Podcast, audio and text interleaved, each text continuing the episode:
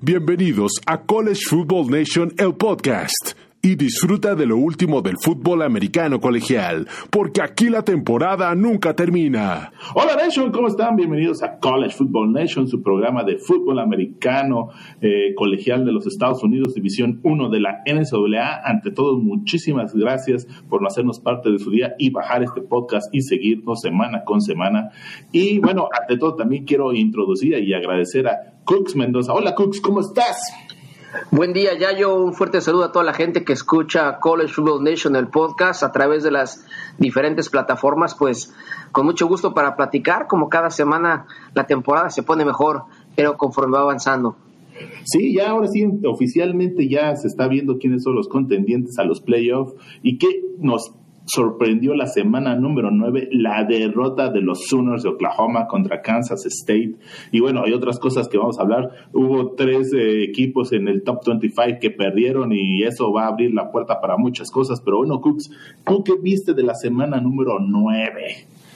Pues haciendo un repaso así rápido, express, como lo hacemos de cada una de las cinco conferencias fuertes y además un comentario de el grupo 5, pues primero en la costa del Atlántico ya se está viviendo la famosa ruleta rusa en el cual todo mundo le gana a todo mundo, es un verdadero este embrollo para definir lo que son eh, las divisiones, con la excepción de Clemson, que sabemos que, que ellos van a ganar, pero de victorias como Miami sobre Pittsburgh y, y de Louisville sobre Virginia ponen muy interesante esta, esta conferencia, porque repito, ahí todo mundo se puede ganar contra todo mundo y seguramente en el juego de campeonato vamos a ver nuevamente eh, a un Clemson invicto con una derrota frente a un rival con cinco derrotas o hasta con seis derrotas.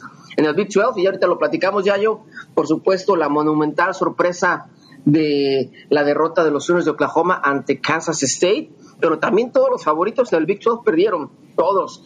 Perdió Iowa State, perdió Texas, perdió Texas Tech, así que eh, dicen que lo mejor que pudo haber sucedido para un favorito del Big 12 fue no jugar como le pasó a Baylor, así que gran, gran jornada en el Big 12. En el Big 10, Ohio State sigue demostrando que es un monstruo, fácil derrota a Wisconsin 38 por 7, y también hay que decirlo, yo creo que la mejor actuación desde hace mucho tiempo de Michigan, que aplasta Notre Dame. Bill Harbaugh finalmente saca de la chistera y con la lluvia derrota 45 a 17, una paliza a Notre Dame. Así que el Big Ten también este, creo que dio un golpe de autoridad en lo que fue esta jornada. En el Pac-12, en el famoso Pac-12 After That, un juegazo.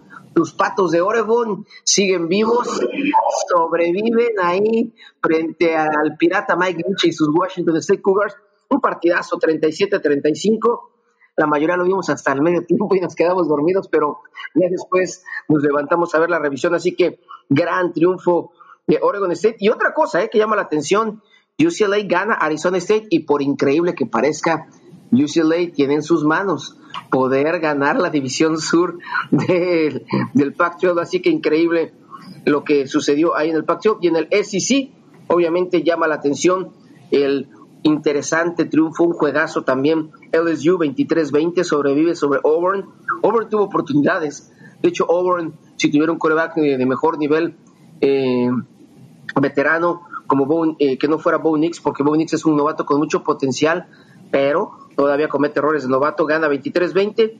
Y obviamente eh, señalar que Alabama sin problemas le gana Arkansas 48-7 sin Tua Tagovailoa. Y por último, en lo que es el grupo 5, SMU un gran triunfo, sobrevive a ganar 34-31 a Houston y sigue invicto en su posibilidad de ser el mejor equipo del grupo 5 y obviamente está rankeado los SMU Mustangs. ¿Cómo viste tú la jornada número 9, mi estimado Yayo? Hijo, hubo muchas cosas, literal, eh, con la derrota de Oklahoma se abrieron muchos, muchas puertas para muchos equipos de una sola derrota y, creo que ya está muy, muy claro eh, quién podría ser los invitados y qué podría ser. O sea, se abrieron muchas posibilidades, pero bueno, tocamos un poquito más el caso de, Oklahoma. Son, es, son las cosas increíbles del fútbol americano.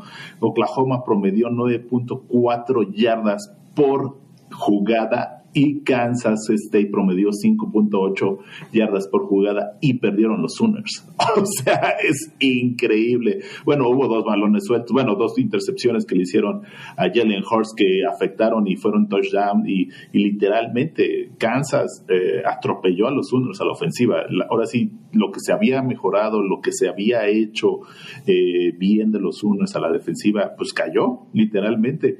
Y bueno, son de esos días que también no se te sale nada. La patada, la última patada corta al final del juego, que fue una, jugada controversial, que eh, una gente dice que sí lo tocó eh, el receptor abierto, el número 18 de los Sooners, y, otros dicen que no, y, al final acabo lo que pararon los Sooners, pero al haber tocado el balón antes de las 10 yardas, pues es un toque ilegal, entonces debió haber sido, es balón para el Kansas State, y eso fue lo que decidió al final al cabo el juego para los Wildcats. Eh, ahora creo que la pregunta que toda la gente se va a hacer es, los Sooners pueden perder de nuevo contra, ahora sí lo que resta la división, juegan contra Iowa State, juegan contra Baylor, juegan contra, eh, eh, me falta otro. Oklahoma, State de visitante. Ah, pero ellos, eso, con ellos cierran la temporada Oklahoma State. Entonces, ¿Sí? Eh, el tema es, y creo que juegan contra Kansas todavía. Entonces, la pregunta creo es, ¿Oklahoma podrá soportar y no volver a perder, porque literal pierde de nuevo y ahora sí un ping pong papas, como tú dices, Cruz. Sí, sí, fíjate que nada más agregar un par de comentarios. Primero sobre Kansas State, un programa que, bueno, consiguiendo el Big 12 yo he admirado durante mucho tiempo y jugaron lo que le llaman el fútbol del mago púrpura, Bill Snyder. Obviamente ya está Chris Kleiman, este coach campeón con North Dakota State, que es de la FCS y que es el nuevo head coach. Kansas State, ¿cómo juega? Porque es bien interesante las estadísticas que tú señalaste de que tuvo nueve yardas por jugada Oklahoma State, que se ve impresionante, y tú dices, ves Oklahoma State y no hizo realmente nada impresionante en específico, pero Oklahoma State es un equipo que hace todo, digamos, bien, sin ser espectacular. No comete castigos, no comete entregas de balón, cuando tiene terceras oportunidades gana las dos o tres yarditas para hacer el primer y diez, aprovecha los intercambios del balón del rival, es disciplinado, no se desespera en momentos de presión. Entonces, cuando tú vas juntando todas esas pequeños partes que nada espectacular, nunca te van a lanzar un pase de 60 yardas, nunca te van a tener una carrera de 80 yardas, nunca van a tener jugadas espectaculares de Sports Center, pero cuando sumas cada una de esas pequeñas partes al final del partido, se hace un gran producto. Ahí se aplica la que la suma de las partes hace un gran final y eso es como gana Oklahoma State. Nunca será espectacular, pero cuando volteas y ves el todo el partido dices, oye, no hicieron nada mal, todo lo hicieron bien y fue como ganaron. Y nada más para que la gente se dé una idea de lo que es el fútbol de Kansas State, eh, empezó ganando Oklahoma State y después del segundo al cuarto cuarto, antes de que reaccionara Oklahoma, Kansas State ganó 41 puntos a 6 a Oklahoma, ¿eh? 41 puntos a 6. Fue del segundo al cuarto cuarto. El marcador llegó a estar 48 puntos a 20, faltando 12 minutos. Viene la reacción de Oklahoma y al final no le alcanza con esa jugada controversial de una patada corta que los oficiales, en una jugada, la verdad, muy cerrada, yo no puedo decir al 100% si pasó o no pasó, dicen que antes de que cruzara las 10 yardas la patada corta, tocó un jugador de Oklahoma y eso lo convirtió en toque legal, balón para Kansas State y ahí ganó. Así que, y, nada más rápido contestando la segunda parte de tu pregunta, Oklahoma, definitivamente Oklahoma ya no tiene margen de error. Cualquier derrota que tenga los elimina automáticamente de los playoffs y ahorita, aunque gane todos los partidos, yo creo que va a tener que esperar de algunos resultados, principalmente que pierda los Patos de Oregon y que tanto Luis, Georgia pierda otro juego o Louisiana State o Alabama pierdan dos juegos para que ellos puedan calificar, porque sí creo que si, por ejemplo, Alabama o LSU nomás tienen una derrota, al igual que Oklahoma, esos equipos sí entrarían al playoff y dejarían fuera a Oklahoma. Sí, porque al final al cabo, por ejemplo, en, dos semanas juega el número uno contra el número dos de la nación, LSU contra Alabama. Entonces, eh, eso, eso, ese currículum, como tú dices, el que pierda en ese juego y no vuelvan a perder, ya con eso es más que suficiente para estar dentro, porque ahora sí el currículum es ok. Si el LSU llega a perder contra Alabama, ok, perdió contra el número uno, fue de visita y, y, esperé, y lo más seguro que va a ser un juego cerrado, como todos eh, se presupone. Entonces tienes el currículum suficiente para decir, oye, nada más perdí contra uno de visita y fue el número uno de la nación. o sea, no perdí contra Kansas State, no perdí contra Auburn, no perdí contra otros equipos, ¿no? Eh, y, y, ese, y esa va a ser la diferencia, la verdad. Exacto, exacto. Ya el margen de error para Oklahoma es cero y, y, sí, lo pone en un handicap, una desventaja frente a los otros equipos de una derrota. Inclusive, si los Patos de Oregon se, ya no pierden y llegan con una derrota al final, la gente va a decir, oye, perdieron en, en juego neutral contra Auburn y Oklahoma perdió contra Kansas State la, lo, yo creo que los miembros del comité van a decir tiene más mérito los patos de oro, así que definitivamente están ya con, con la soga al cuello en lo que se refiere a buscar un lugar para los playoffs el equipo de los Sooners de Oklahoma. Sí, estoy totalmente de acuerdo. Y ahorita que tocaste los patos de oro, si quieres tocamos eso. O sea, los patos de oro literalmente sobrevivieron contra los Cougars de Washington State. Yo sí me eché todo el juego, pues como un fiel aficionado, eh, sufriendo hasta el final, literal, sufriendo, o sea, se decidió con un gol de campo faltando cinco segundos y se acabó el juego. Pero bueno, ahora tomando las posibilidades, sí se abrieron las posibilidades para los Patos de Oregon, pero tienen que ganar. Y una de las cosas que ahorita vamos a hablar es contra el juego que viene. ¿no? Sí, claro. Eh, pero los patos también tienen que dominar, literal, tienen que dominar y también dependen de resultados. O sea, lo, lo peor que le pudo pasar a los patos es que LSU ganara contra Auburn este, este fin de semana, ¿no? Entonces, eh, y yo no veo otra, otro juego más difícil para LSU que es eh, Alabama. Entonces, a menos, ya saben, o sea, nadie pensaba que los Sooners iban a perder contra eh, los Wildcats este fin de semana. Por eso todos los juegos cuentan. Por eso es algo genial el fútbol americano colegial. Los equipos grandes, todos los juegos tienen que jugarse, ahora sí, eh, al lujo de detalle. Y hay sorpresas, ¿no? En la semana pasada fue, fue los Georgia esta semana es los Sooners y quién sabe quién va a ser esta semana, ¿no? Entonces, hay muchas cosas, muchas cosas todavía que se pueden decidir. Eh, y tocando el juego de Auburn contra LSU, como tú dijiste, o sea, LSU hizo todo lo posible para perder y aún así Auburn no aprovechó y literalmente fue la ofensiva. La ofensiva está desconectada. No sé si es el coordinador ofensivo o también es la novatez de Von. O sea, Von no tuvo nada, tuvo lanzó para menos de 150 yardas en todo el juego. Claro, tuvo una, una anotación corriendo y una, una, anotación por aire que, que cerró el juego. Literal, eh, LSU no se vio tan dominante en esta situación que pudo haber aprovechado, que es lo que a mí, eh, yo ya vi la, la, línea, cómo va a salir contra Alabama y están dando a Alabama, si regresa Tua, favor con 17 puntos. Entonces. Oh, Uy. Sí, está muy alta, muy ¿eh? alta. está muy alta. Yo, yo, también cuando lo vi dije, wow, 17 puntos y tiene la probabilidad de, de victoria Alabama. ESPN lo dijo de más del 62%. Entonces tú te quedas, wow, o sea, tan mal están viendo a LSU, aunque sigue invicto y ha demostrado que contra Texas, contra Florida y ahorita contra Auburn, es de los equipos que mencionamos en, uno de los reportajes que tiene de los calendarios más difíciles de la nación este año, entonces sigue invicto, entonces creo que se ha, se ha demostrado que, que sí puede ser, ¿no? Debe estar ahí entre los, en, el, en los playoffs, pero pues vamos a ver. Y en el caso de Ohio State, hijo, sí se vio ahora sí impresionante, más que nada la defensiva. Y, creo que el mejor jugador defensivo de la nación lo tiene los, los Buckeyes con Chase Young.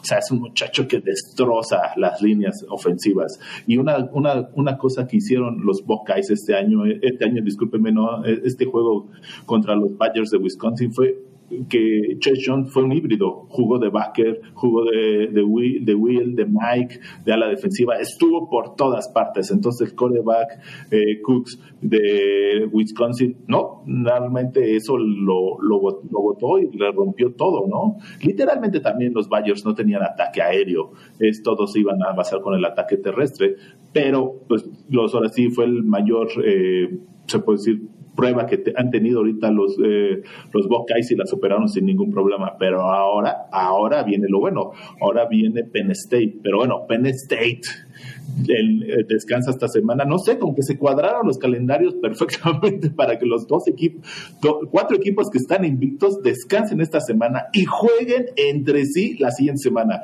que es LSU Alabama y Penn State Minnesota. Sí, Minnesota, aunque ustedes no crean, Minnesota sigue invicto y, y va a jugar contra Penn State. Y puede ser un, por así un quitarrisas para los, los Leones de Nittany la siguiente semana, ¿no? Bien interesante lo que señalas del Big Ten. Yo creo que está resultando una de las conferencias más atractivas.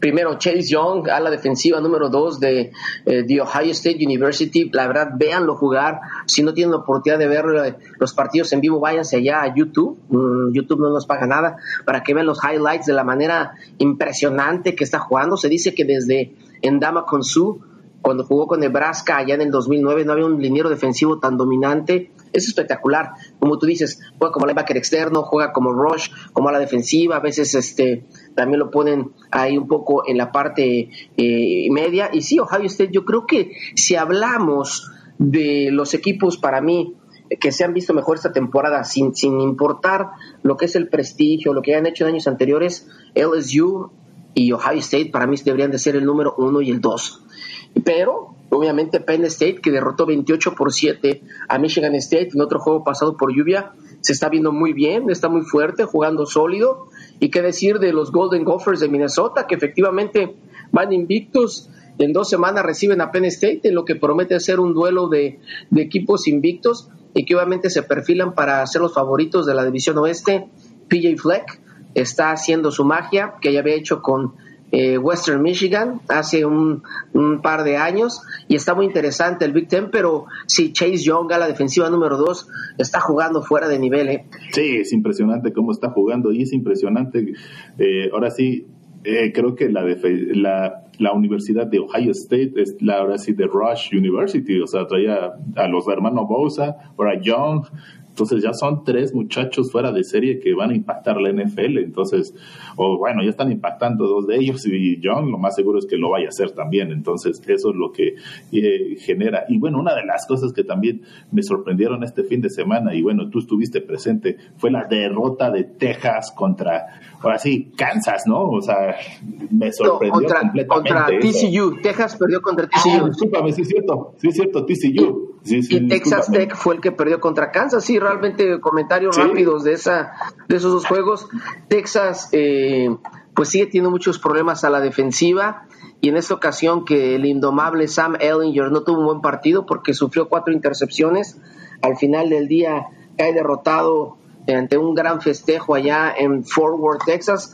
la verdad que eh, no, jugaron muy inconsistentes la ofensiva, dejaron ir varias oportunidades de anotar en la primera mitad y en la segunda mitad el staff de TCU se dio cuenta que debería de dejar de correr el balón y debería de lanzar el ovoide porque la verdad la secundaria de Longhorns ahorita es extremadamente frágil y ahí se abrió la puerta para que TCU diera la campanada con su juego aéreo y con las intercepciones de Sam Ellinger, lo cual pues ya pone en una encrucijada la temporada de Longhorns que no se esperaba, la verdad, que a estas alturas ya llevara tres derrotas y el panorama se ve se ve muy complicado. Y por otra parte, también véanlo en YouTube, la gente va a decir, eh, ¿por qué le decimos? El final de Texas Tech Kansas, no sé si lo viste ya yo, fue increíble. Este Kansas ha mejorado mucho con, con Les Miles. Su coreback Carter Sally está jugando un nivel. Como lo, señalamos desde la semana pasada, Kansas ya va a dejar de ser el asmerreír de la liga, ya trae nivel de Big 12, lo cual es muy bueno. El partido estaba eh, empatado al final, intenta un gol de campo Kansas State, lo bloquea Texas Tech y recoge el balón un jugador de Texas Tech y en lugar de ya de pues arrodillarse o porque ya quedaban cinco segundos ya para que se fueran a series extras, no sé por qué, hace una pichada, suelta el balón a nadie, lo recupera Kansas State y obviamente Kansas State con un segundo hace otro intento de gol de campo, lo mete y ganan los Jayhawks para dejar el sótano del Big 12 y dejar ahí a los Red Raiders de Texas Tech en un final increíble, como solamente Les Miles lo, lo, este, lo pudiera haber hecho. Exacto, sí, ahí se ve la firma de Les Myers al 100%. Pero bueno, la semana nueve pasaron muchas cosas rapidísimo. Michigan, Notre Dame también, o sea, fue increíble. Por fin, ahora sí, estamos viendo la ofensiva que quiere tal vez Jim Harbour en los últimos seis cuartos. ¿Por qué estoy diciendo los últimos seis cuartos? Porque estoy considerando los dos últimos cuartos de juego contra Penn State y estos dos cuartos contra Notre Dame arrasaron literalmente a la línea defensiva de Notre Dame, nunca lo pudieron detener, tanto por aire como por tierra. Eh, creo, solo ojo con los aficionados de Michigan, no den todas las campanas al vuelo, todavía falta el calendario más difícil, les toca jugar contra Michigan State, el clásico de Michigan, les toca todavía jugar contra Indiana, que está jugando bien, y claro, tienen que jugar contra la rivalidad de Ohio State, que creo que pues ahí sí todavía no veo cómo, si siguen, bueno, si siguen jugando como ahorita, pueden dar batalla, pueden dar batalla. No creo que lo logren ganar, pero si nada más son patadas ahorita de ahogado y que literalmente también estamos viendo que Notre Dame eh, no es un equipo, si lo ponemos de calificación de tipo letras, eh, como en Estados Unidos, eh, D, F, eh, A y B y C, yo creo que Notre Dame es una o un B más. Si lo vemos así, ya lo calificamos, yo le digo que es un 8-5, ¿no? Notre Dame gana los equipos más bajos que ellos, pero ya cuando le toca jugar contra un 9, un 9-5, ya sufre mucho, ¿no? O, con un equipo que tal vez esté un poquito más físico que ellos, se ve, los, los, ahora sí los arrasan. Yo sé, o sea, que Notre Dame, la dificultad es el tema académico, no es como otras universidades como Alabama, eh, Clemson, Michigan, que el tema académico no sé, ahora sí no es la prioridad, pero en Notre Dame sí. Eh, y por eso se le hace más difícil reclutar.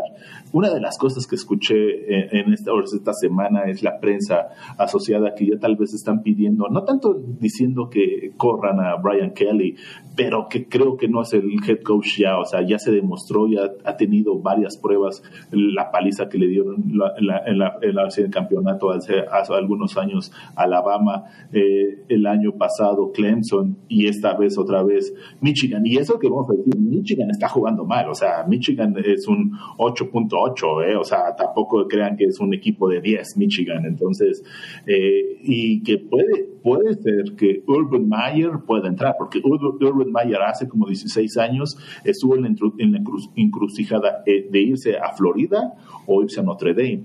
Eh, nada más que ahora sí el head coach, eh, el ex head coach Luke Holtz habló con Urban Meyer y le dijo, bueno, ahorita si tú te vas a Notre Dame vas a tener problemas de reclutamiento por el tema académico. Si tú te vas a Florida va a ser más fácil reclutar y tienes uno de las bases más fuertes, ¿no? De los estados donde se recluta más talento. Entonces, creo que después de estos 16 años que ya pasaron y ya tiene toda la historia y ya llega Urban Meyer con otro tipo de de currículum va a ser más fácil reclutar para él, ¿no? Eh, ahora sí, programa que llega, programa que lo levanta. Entonces, en este caso no sería levantarlo, pero casi casi sería lo mismo que pasó con Ohio State. Ohio State era contendiente eh, al, campeonato cada año, nada más que llegó él y le dio el, valor agregado que él trae el nombre y dos, tres reclutamientos distintos para tener a Ohio State como lo tiene al día de hoy. Eh, y podría hacer lo mismo con Notre Dame. Es lo que se está rumorando, que compren ahora Notre Dame termine por anticipado el contrato de Brian Kelly, le pague lo que le debe, al final al cabo ya lo hizo eh, con otros head coaches, ¿por qué no lo haga ahorita? Eh, y traten de contratar a Urban Meyer. ¿Tú cómo ves, Cook? Muy interesante. Brian Kelly es un gran entrenador, es uno de los más ganadores en Notre Dame, pero siempre su personalidad no ha sido este, muy agradable o, o es muy bien recibido por los egresados y por los famosos donadores, los boosters. Eh, porque tiene una personalidad, eh, digamos, difícil, no es un hombre de trato fácil. Entonces, en el momento en que las cosas no salen bien, pues se viene la manada de gente que no le cae bien Brian Kelly y obviamente quiere, lleva la charola, ¿no? Dicen, tráiganme la cabeza de Brian Kelly, pero obviamente sus resultados creo que son buenos. Hay que entender que Notre Dame, como tú dices, tiene un calendario siempre muy difícil. Él el año pasado estuvo en, en los playoffs y yo creo que no creo que caiga la cabeza de, de Brian Kelly. Tendría que pasar un récord como de 7-5. Creo que si él gana el, los partidos que le restan, a lo mejor pierde uno más, eh, calmará un poco las aguas. Y ya nada más para concluir ese comentario de Notre Dame, eh, yo si la gente que nos ha hecho el favor en College Football Nation de escuchar desde los previos que hicimos allá por el mes de agosto, se acordarán que dijimos, la temporada de Notre Dame se va a definir en dos juegos. Cuando visiten a Georgia y cuando visiten a Michigan, y decíamos, vemos muy complicado por ser de visitantes que puedan sacar estos triunfos, y ahí están los resultados. Lo vimos desde agosto, eh, vimos el, el, roster que traía el conjunto de, de Brian Kelly de los Fighting Irish, y veíamos muy complicado que, que, sacaran el triunfo, aunque sí esperábamos que fueran juegos este, cerrados, pero sí, al ser esta paliza contra Michigan, pues obviamente los lobos vuelven a salir a aullar pidiendo la cabeza de Brian Kelly, eh, pero creo que todavía él se va a sostener, a menos de que sí venga una caída estrepitosa en los últimos cuatro o cinco juegos.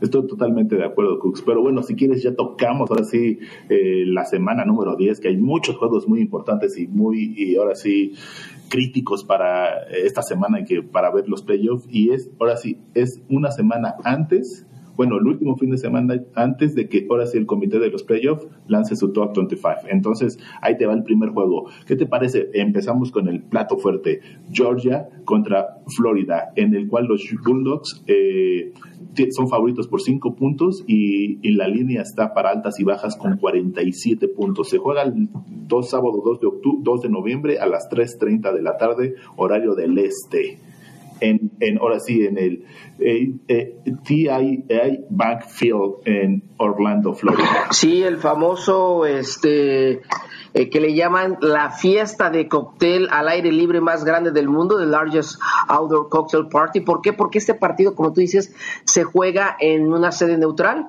entre Georgia y y Florida. Solamente esto sucede con el partido de Texas-Oklahoma, ¿no? que se juega siempre de una manera neutral. Yo creo que el conjunto de, al principio del año veía que Georgia era el favorito, y fíjate que ahora me ha cambiado la, la, este, la manera de ver el juego, sobre todo porque veo que Florida es un equipo mucho mejor entrenado. Dan Mullen, a pesar de tener un coreback que no es su titular, suplente, porque recordemos que Felipe Frank se lesionó al principio del año, tiene una ofensiva más completa, su defensiva se me hace muy sólida, casi eh, logró soportar los embates de LSU y creo que llega en mejor momento. Georgia, la verdad, ha sido un equipo muy inconsistente, irregular, obviamente perdió en casa frente al conjunto de South Carolina. Jake Fromm no está teniendo la mejor de las temporadas. Creo que ha dejado muchas dudas. Georgia no es el equipo del año pasado que que estuvo a punto de llegar al playoff de fútbol colegial o hace dos años que llegó a la final. Le veo algunas grietas importantes a, Georgia. E, históricamente, cuando los juegos en esta rivalidad son, se ven parejos, Florida es el que levanta la mano y se lleva el triunfo. Así que aquí voy por, no sé si llamarle campanada, porque está muy parejo el partido, pero creo que los Gators de Florida van a ganar este partido de manera cerrada al conjunto de los Bulldogs de Georgia. Sí, mira, ahí te van lo que dicen las líneas y lo que dice la, históricamente, eh, ahora sí, el juego. Y para mí lo que yo creo que cuál es, la base crítica de lo que va a pasar en el juego. Pero bueno, si vemos los Bulldogs de los últimos siete juegos, tres veces han cubierto la línea, eso habla mal. Y los Gators cuatro veces. Eh, literalmente, de los últimos seis juegos en noviembre, porque ahora sí ya es noviembre, Georgia ha la línea, eso habla bien. Pero Florida, de los últimos cinco juegos de una temporada, cuatro veces la ha cubierto. Entonces, ay, está complicado.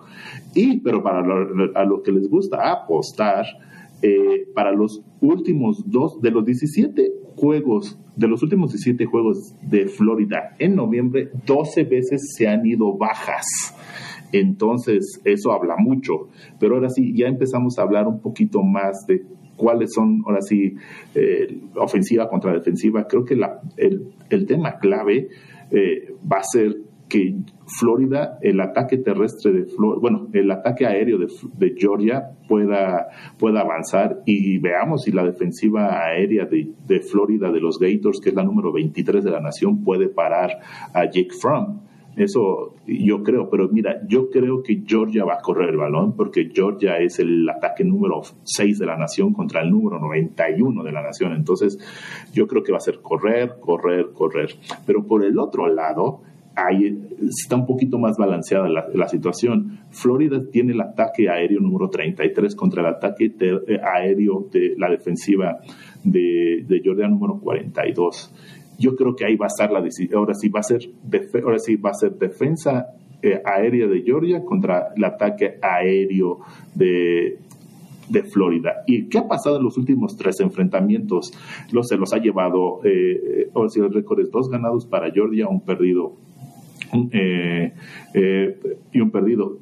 Georgia ha cubierto la línea dos veces, se han ido altas dos veces, pero han promediado entre los dos. Eh, Georgia ha promediado desde los últimos tres juegos casi 30 puntos y Florida ha promediado 16 puntos. Entonces, hijo, no sé si lleguen a ser altas, yo creo que van a ser bajas, no creo que lleguen a los puntos, por, ahora sí, porque yo creo que Georgia va a correr mucho el balón, va a aprovechar su, ahora sí, su fortaleza terrestre y eso va a consumir mucho el reloj y dejar y tratar de desgastar a la línea defensiva de, de Florida. Yo creo que otra vez, eh, el clásico juego del ACC va, se va a definir al final del tercer cuarto, cuarto, cuarto, donde yo sí creo que Georgia, por su ataque terrestre, va, va a estar más arriba que Florida. Y como tú dices, el, el, el no tener un coreback titular eh, Dan Müller le está costando y le está costando los juegos importantes. Eh, y veamos qué pasa. O sea, yo creo que sí. O sea, Georgia se lleva el juego, va a ser cerrado. No creo que cubra la línea. Creo que va a ganar por un gol de campo o algo así. Pero eh, los Bulldogs van a seguir en pelea de los playoffs. Eso es lo que yo pienso. muy interesante, la verdad, que es un juego muy atractivo y, ahí prácticamente se define quién va a ser el representante de la división este del SEC y quién mantiene sus esperanzas ligeras, hay que decirlo, para llegar al playoff o de plano ya ping pong papas y se dedica a ver a ver a qué tazón por ahí de segunda mano tendrá que ir en, año nuevo. Ahorita el Pac-12 es donde va a estar creo que los juegos más importantes y más críticos. Los Jutes de Utah visitan a los Huskies de Washington. Eh, los Jutes son favoritos por 3.5 y la línea altas bajas está en 47. ¿Cómo lo ves, Cooks?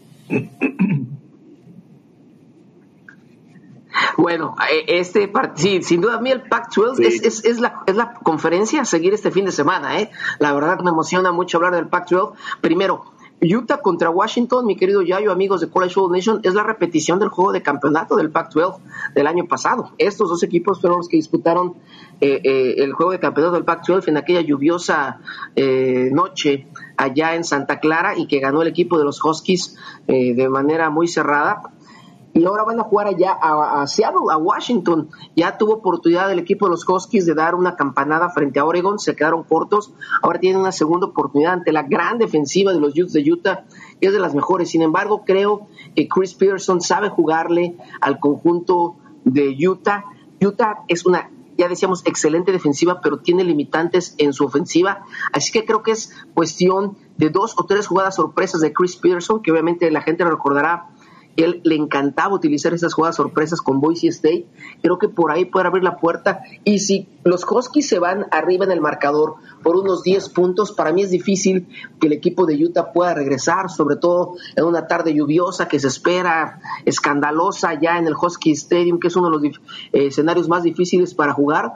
Así que veo que le va a poner mucho sabor al caldo y más interesante la conferencia del equipo de Washington. Creo que van a lograr defender exitosamente su casa y se van a llevar el triunfo por tres puntos ante los Utes de Utah. Uf. Mira, pues ahí te va lo que dicen las líneas y que dice la historia. Los Utes, de los, ahora sí, de sus últimos ocho juegos, cinco veces ha cubierto la línea. Eh, también los Huskies han cubierto la línea cinco veces. Utah, de los últimos cuatro juegos, eh, ha cubierto la línea. Washington, de sus últimos once juegos, ha cubierto la línea ocho veces. Pero él les va un dato para los apostadores.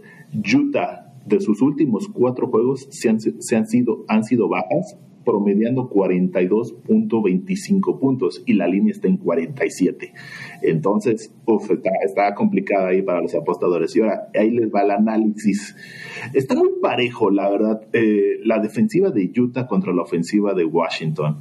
Eh, Utah trae una defensiva brutal, que nada más es la número 4 permitiendo anotaciones, la número 11 por aire y la número 1 por tierra. Entonces, yo creo que ahora sí eh, los Huskies van a sufrir, van a sufrir muchísimo. Eason va a sufrir al lanzar, va a estar presionado todo el tiempo. Eh, y creo que para mí la defensiva de los Utes va a ser la clave para la victoria. Yo creo que este año sí los Utes se llevan eh, el tema. Y va a ser un juego muy cerrado, porque la defensiva también de Washington es la número 33 contra la ofensiva número 38 anotando. y en las ahora sí, el ataque por aire, la defensiva, la defensiva de Washington es la 69, los Jets la 64, y el ataque terrestre de Utah es lo más fuerte, es la número 23 contra el ataque defensivo de, de los Huskies, que es la 52. Entonces, otra vez, yo creo que los Jets van a hacer el juego chiquito, literal, muy, muy chiquito. Cuando digo chico es que van a correr, correr, correr, tratar de dominar la línea de golpeo, porque en los últimos tres juegos, ahora sí, los Huskies se la han llevado. Eh, los Huskies eh, han cubierto la línea dos veces, han promediado 21 puntos los Huskies contra Utah 13. Entonces, si se dan cuenta, los juegos son cerrados. Eh, y, no creo que sea. Yo me iría bajas, eh, literalmente. Y yo creo que sí, los Jutes van a lograr ganar el juego también cerrado, muy, muy cerrado, tal vez por cinco puntos o tal vez no creo que cubran un gol de campo, un punto o algo así. El que, te voy a decir, el que haga menos errores va a ganar el juego. Es así de simple. Eh, para mí va a ser así. Un partido muy cerrado, la verdad sí, creo que, que el que cometa los errores, o ahí tengo una jugada especial, eh, va, a ir el triunfo, pero bueno, no es el único juego muy importante que va a haber en el Pac-12, ya yo. Ah, no, no, no, ahí te va el que sigue. Los Oregon Ducks visitan a los troyanos del sur de California. los Oregon son favoritos por cinco puntos. cinco puntos y las líneas altas y bajas están en 61.5. ¿Qué te parece ese juego? Eh? O sea, chécate, lo voy a decir los números número uno de cada división. Es una final adelantada, puede ser. Sí, si me preguntaras un deseo para este fin de semana, estimado Yayo, diría que mi deseo más grande, así fueras el, el, el, genio de la lámpara maravillosa de Aladino, te pediría de, primer deseo que este sábado me llevaras al Coliseo de Los Ángeles para ese partido entre los Patos de Oregón y los Troyanos del sur de California de verdad ya me imagino la electricidad, el ambiente, la entrega que va a existir ahí en el viejo, en el vetusto estadio de Los Ángeles para apoyar a los troyanos del sur de California que cuidado, a pesar de estar jugando con varios suplentes, tienen un cuerpo de receptores impresionante. Yo creo que se dieron cuenta los troyanos del sur de California al ver el partido de la semana pasada frente a Washington State que el juego aéreo puede ser kriptonita para el conjunto de los patos. Obviamente en las líneas el equipo de Oregon se ve más fuerte, creo que ellos van a apostar un poco más por el juego terrestre, el juego físico, pero para mí la clave es si pueden presionar la frontal de los patos de Oregon al conjunto, al coreback de los troyanos del sur de California. Para mí esa es la clave, porque el cuerpo de receptores que tienen los troyanos es verdaderamente espectacular con eh, Sam Brown, con este Pittman, el número 6, Sam Brown, el número 8.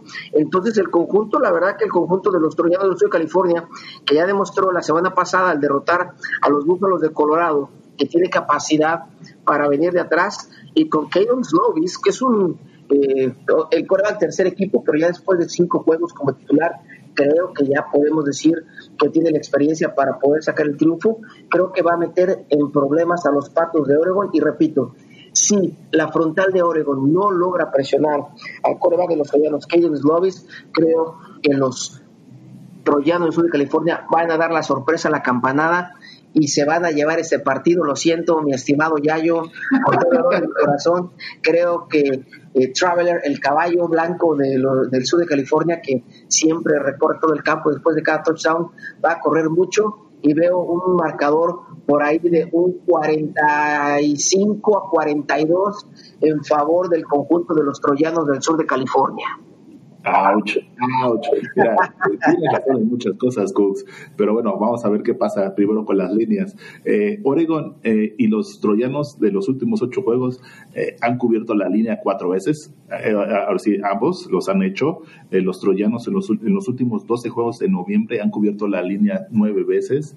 Y los patos de Oregon de los últimos 15 juegos de visita, 12 veces se han ido bajas. Entonces, creemos que, y sí van a ser bajas, ¿eh? la verdad no creo que sea tan explosivo el ataque. Pero bueno, una de las cosas que sí estoy totalmente de acuerdo es, eh, y donde se van a ir es la, ofensiva aérea de, los troyanos, es la número 20 de la nación contra la defensiva aérea de, los Patos de Oregon, que es la número 48.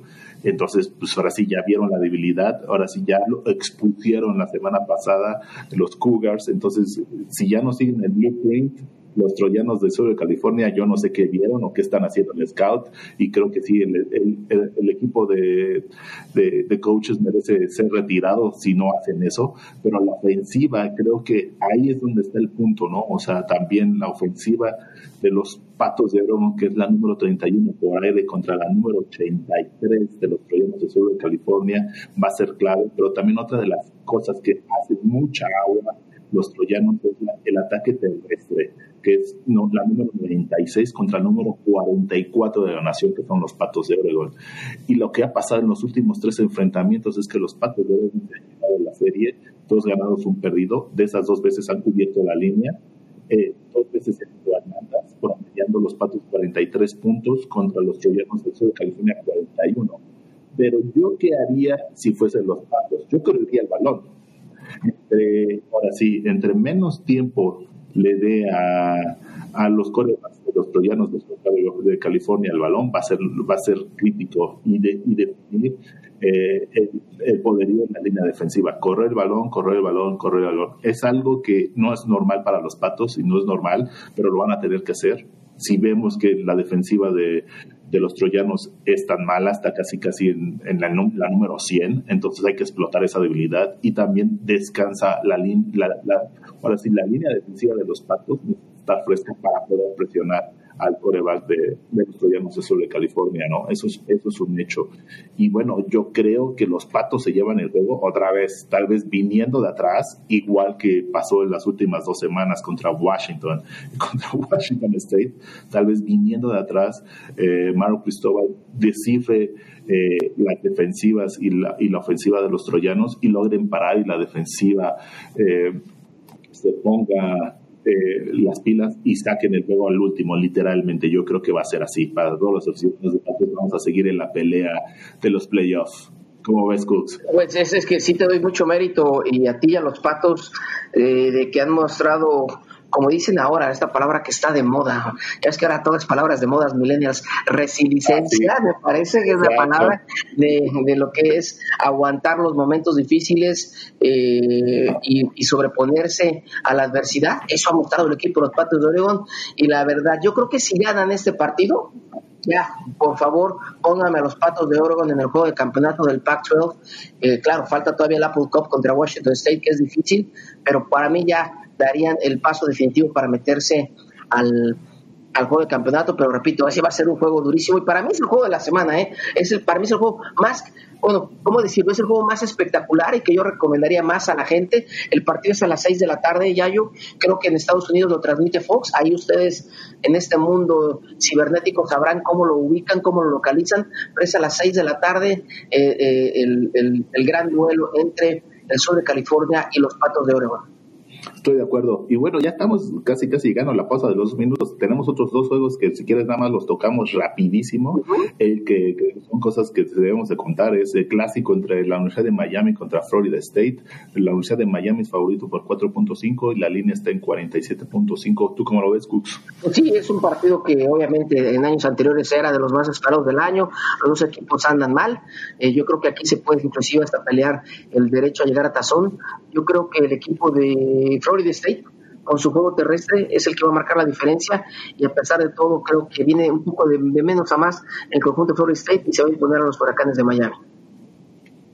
Pues yo también creo que bueno, Florida State va a emparejar la serie eh, contra Miami, que es exacto, el ataque terrestre de Florida State se ve más sólido que la línea defensiva de los huracanes, entonces yo creo que sí, los, los, ahora sí, los Seminoles se llevan la serie, creo que esto es un juego importante eh, para el head coach de Florida State, si llegasen a perder este clásico, yo creo que era así, como tú dices, ping pong papas, eh, o sea, más caliente su, su lugar no va a estar, ¿eh?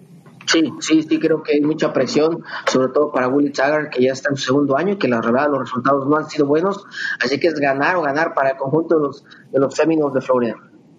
Exacto. Y el otro juego, antes de irnos a la pausa de los dos minutos, es el clásico. La armada de Black Knights contra la, los halcones de la Fuerza Aérea. Los Black Knights favoritos por 14.5. La línea es eh, altas bajas 45. ¿Tú cómo lo ves, Cooks? Pues me da mucho gusto que toquemos este partido porque es de las grandes rivalidades del fútbol colegial que tal vez no reciben todos los reflectores. Recordemos que las tres instituciones eh, del ejército o de las Fuerzas Armadas que tienen fútbol de primera división, que es eh, Navy, la Marina o la Naval, Army, el Ejército de West Point y Air Force siempre disputan un trofeo que se llama el Commander in Chiefs Trophy cada año. Y el equipo que obtenga mejores resultados en entre ellos tres se les da este trofeo y tiene el derecho de visitar al presidente de los Estados Unidos. Una tradición muy bonita, independientemente ¿verdad? de quién esté como presidente y no es tópico de, de, esta, de este programa entonces ya jugó Air Force, que tiene ahorita un récord de seis ganados, dos perdidos contra Navy y perdió. Entonces, y obviamente Army Navy es el último juego de la temporada regular. Entonces, Air Force tiene que ganar para mantener la esperanza de poderse llevar este trofeo. Si ellos pierden, pues ya quedan eliminados y todo se diría en el Army Navy de final de año. Que la verdad hay que decirlo, ya yo, Army ha tenido una temporada mala, se esperaba mucho mejor resultados de ellos, pero pues tienen marca ahorita perdedora de 3-5 eh, Air Force llega con 6-2, así que jugando allá en Colorado Springs, ahí a la altura de, Colorado Springs y con el frío que ya está haciendo, creo que Air Force y su triple opción le va a ganar a Army y su triple opción. Veo que, creo que va a ser un resultado contundente para los Falcons de Air Force por unos 17 puntos.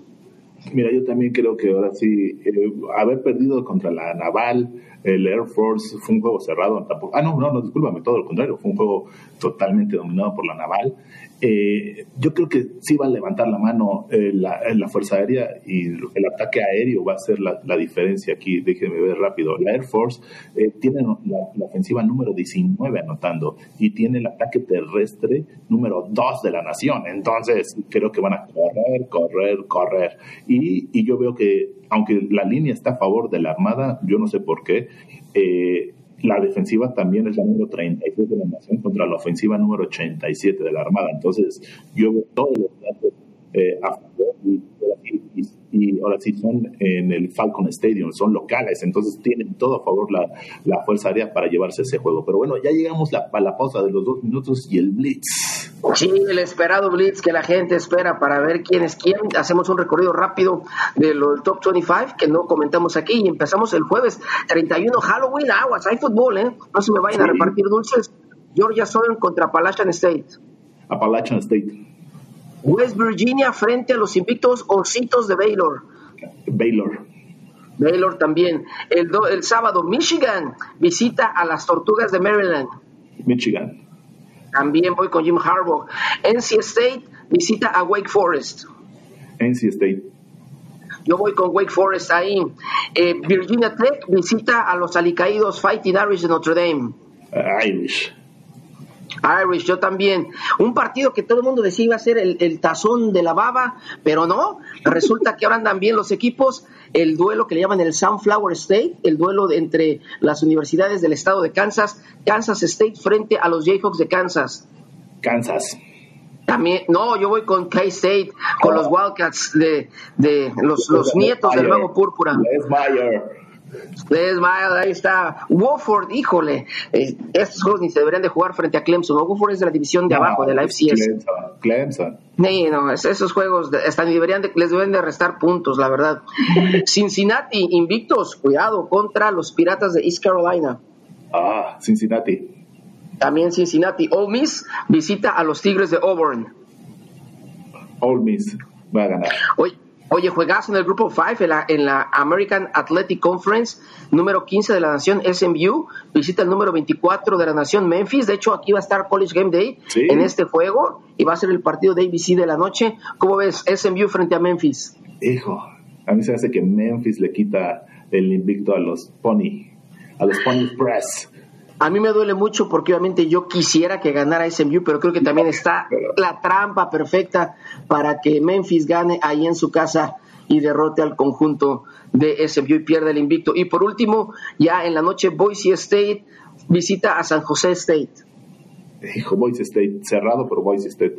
Yo también creo que voy. a yo, yo una última pregunta ya para irnos ya yo, ya que es Halloween este jueves, mucha gente lo escuchará, mucha gente estará disfrazado. Déjame hacerte la siguiente pregunta. Si te tuvieras que disfrazar de un head coach del fútbol colegial, ¿de quién te disfrazarías para ir a la fiesta? Ah, fácil sería Jim Harbaugh, pero no, yo me iría tal vez con de Davon Sweeney. Ah, ok, entonces tendrías que bailar y todo. Sí, este. sí, sí, sí.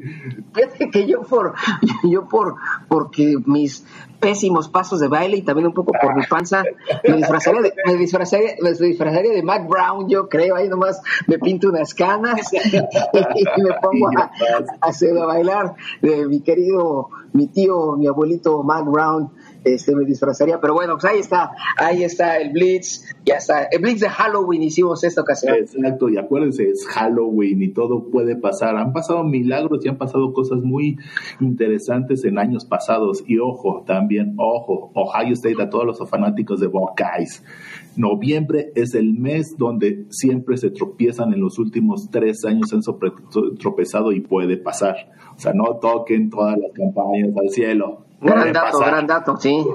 Eh, noviembre es donde caen los Buckeyes, una vez han caído en noviembre, entonces, pero tú, ¿cómo, ahora sí, cómo terminas el programa, Cooks? No, pues nada más, este sábado es Pac-12 Football. La verdad, le recomendamos esos dos juegos de Utah contra Washington y de Oregon contra eh, USC. Y como ha sucedido en las últimas tres semanas, vamos a tener una gran sorpresa también que le va a dar sabor a esta jornada número 10. Perfecto, Cooks. Pues muchísimas gracias por formar parte del, del, podcast del, día de hoy. Se te agradece, ¿verdad? Siempre tienes datos interesantes que a todos nuestros fanáticos de seguro les gustan. A mí me gustan, entonces les seguro también a ellos. Y bueno, y a toda la gente, muchísimas gracias por seguir el podcast. Nos pueden seguir en todas nuestras redes sociales, Facebook, Twitter, Instagram, YouTube y la página web. No la dejen de visitar. Tenemos reportajes importantes y interesantes como cuáles son los head coaches que están ganando más dinero en este año 2019. Hay tres sorpresas que ni ustedes se lo imaginan, por eso tienen que entrar y tres, cinco datos importantes. Y bueno, la siguiente semana vamos a hablar de lo que está pasando, que la NCAA parece que ya está dando su brazo a torcer para que los, ahora sí, los estudiantes atletas reciban un poco de dinero. Pero bueno, ya eso es todo y ante todo, muchísimas gracias. Nos estamos viendo y siguiendo. Hasta luego. Chao.